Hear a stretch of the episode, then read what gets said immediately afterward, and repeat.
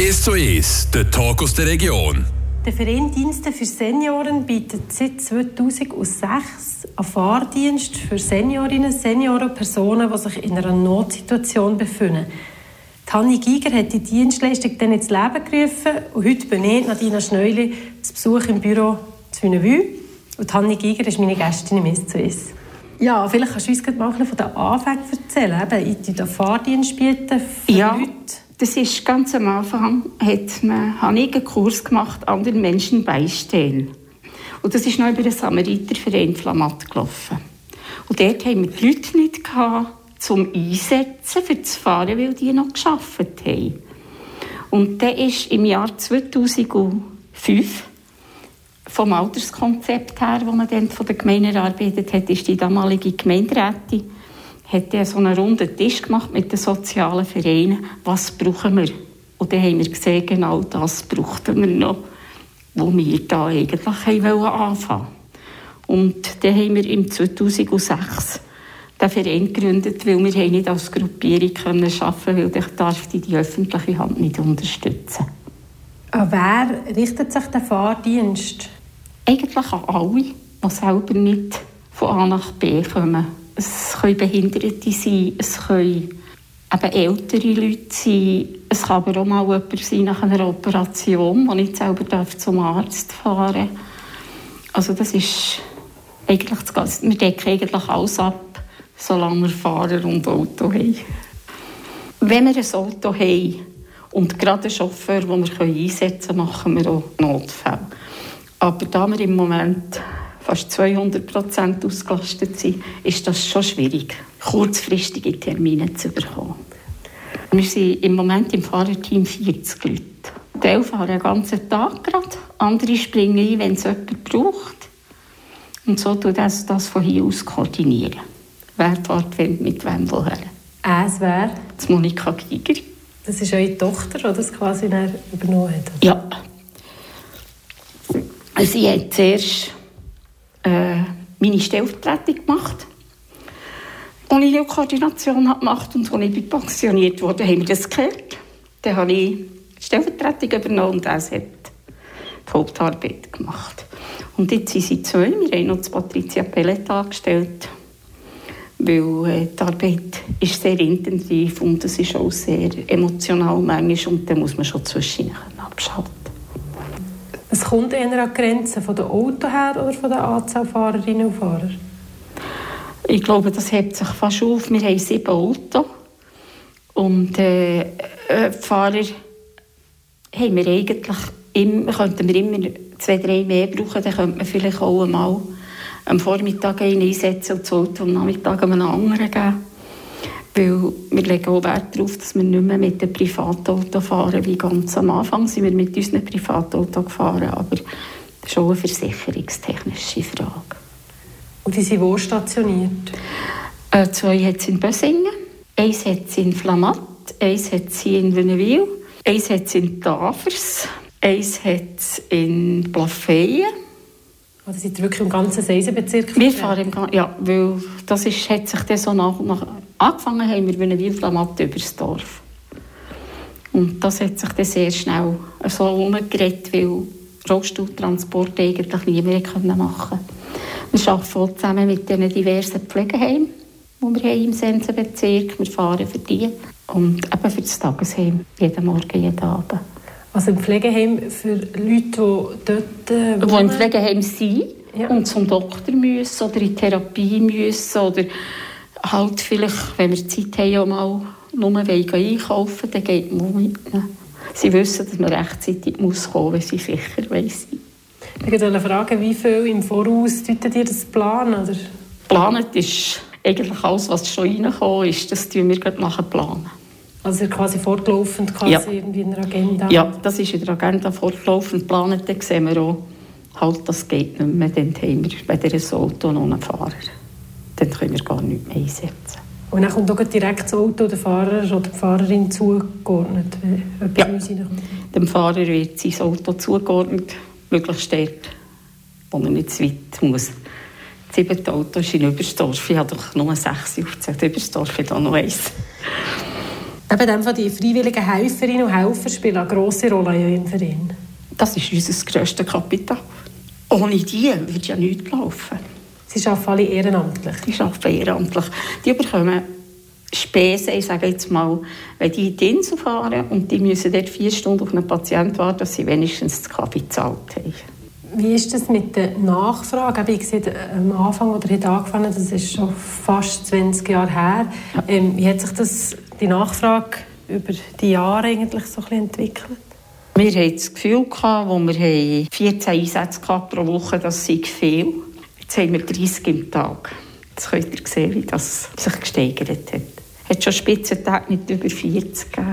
Einfach, eben je, nach, je nachdem, wie lange die verschiedenen Personen irgendwo haben, können wir auch mehr oder weniger berücksichtigen. Oder? Wenn einer in der Insel muss drei Stunden warten kann man ihm vielleicht etwas zwischen geben, dass er schnell noch etwas geht machen Aber man weiß ja nicht immer, wie lange es geht bei einem Arzt. Und dann müssen wir halt die Zeiten relativ grosszügig planen.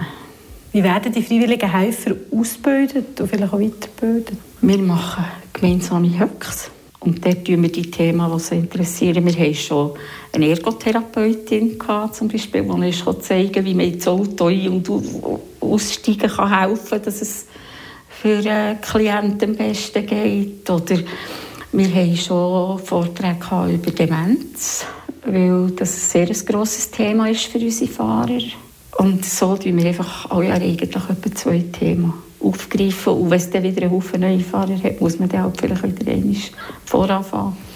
Erste Hilfe, so Sachen tun wir alles, also höchstens mitnehmen. Hanni Giger, Initiantin vom Verein Dienste für Senioren. Im zweiten Teil von dem heutigen «Es zu Es» will wir dann noch mehr zu der Finanzierung von dem Verein erfahren und was der für eine Auswirkung auf euer Leben, Frau Giger, hat, das gerade in ein paar Minuten. «Es zu Es», der Talk aus der Region. 74-jährige Hanni Giger war 2006 die Initiantin vom Verein Dienste für Senioren. Sie ist meine heutige Gästin im «Es zu Es», Nadine Schneuli bei Zwinewü bei ihrem Vereinsbüro im Gemeinshaus. Wie ist der Verein finanziert? Gibt es da Partnerschaften oder eben Unterstützung? Ganz am Anfang hat es sehr stark auf Pro Senectute unterstützen. Das erste Rollstuhlauto haben sie uns vermittelt durch eine Stiftung.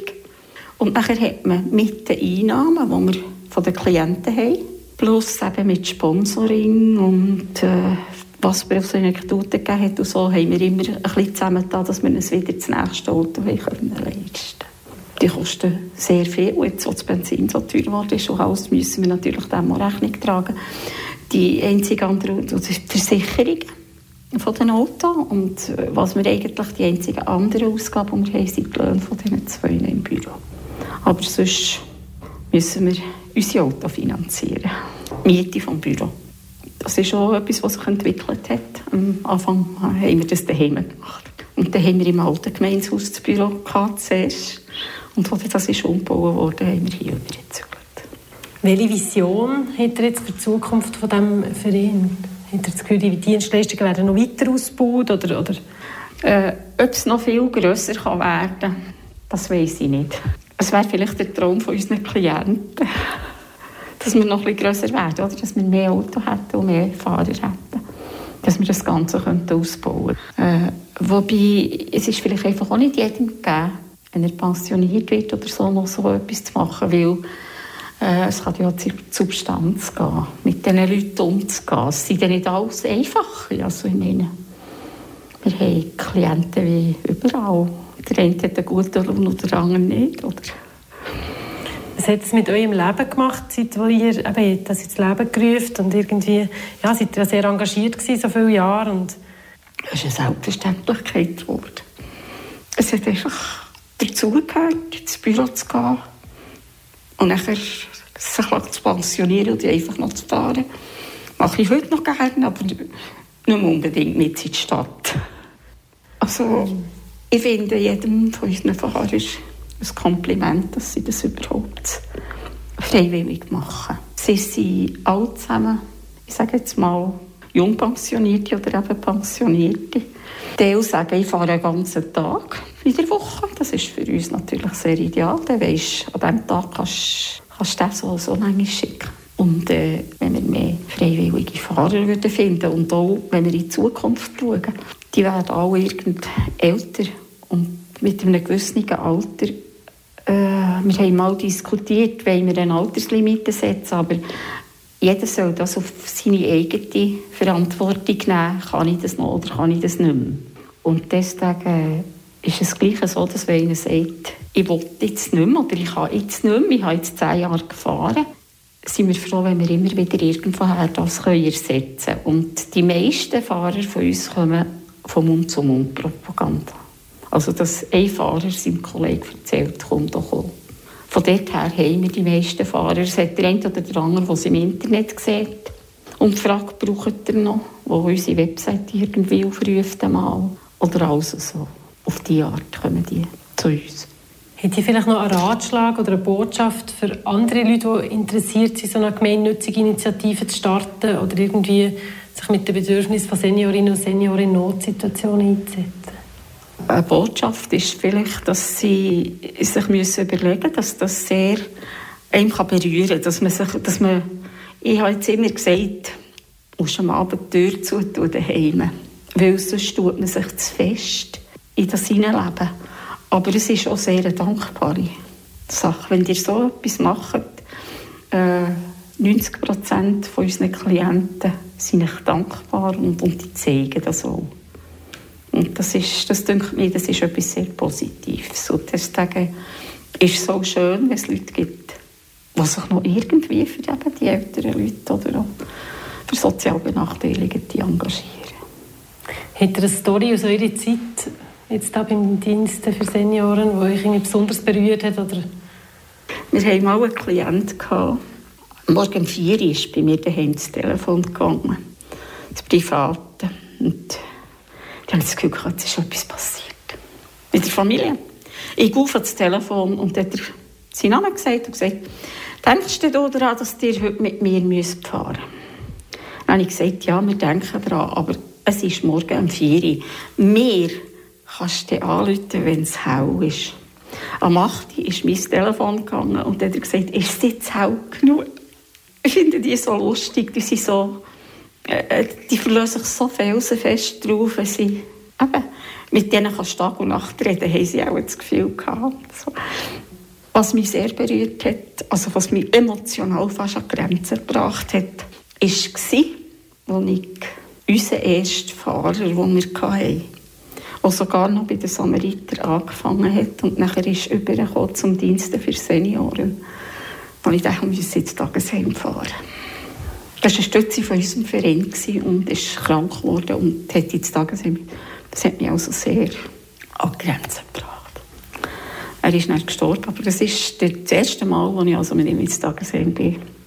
Ist ja. Weil er war der, der immer da war, wenn wir ihn nicht gebraucht haben. Und auch immer ist, ja, mit ihm eigentlich anrufen, wenn er. Er ist überall hergefahren, er hat alle Städte kennt. Er ist jedes Spital. Und nachher, äh, er war sogar noch nicht einmal pensioniert, als er angefangen hat bei uns, sondern arbeitslos.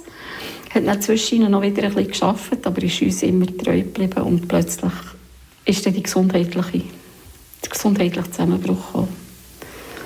Und dann hat er ins Tagesheim müssen, weil der halt eine Frau an Grenzen stößt bei der Pflege. Und das hat mich schon ein bisschen also, nicht, weil ich nicht die Frau verstanden habe, dass sie nicht dort gibt, aber dass er, der früher täglich dort gefahren ist, jetzt muss dort bleiben.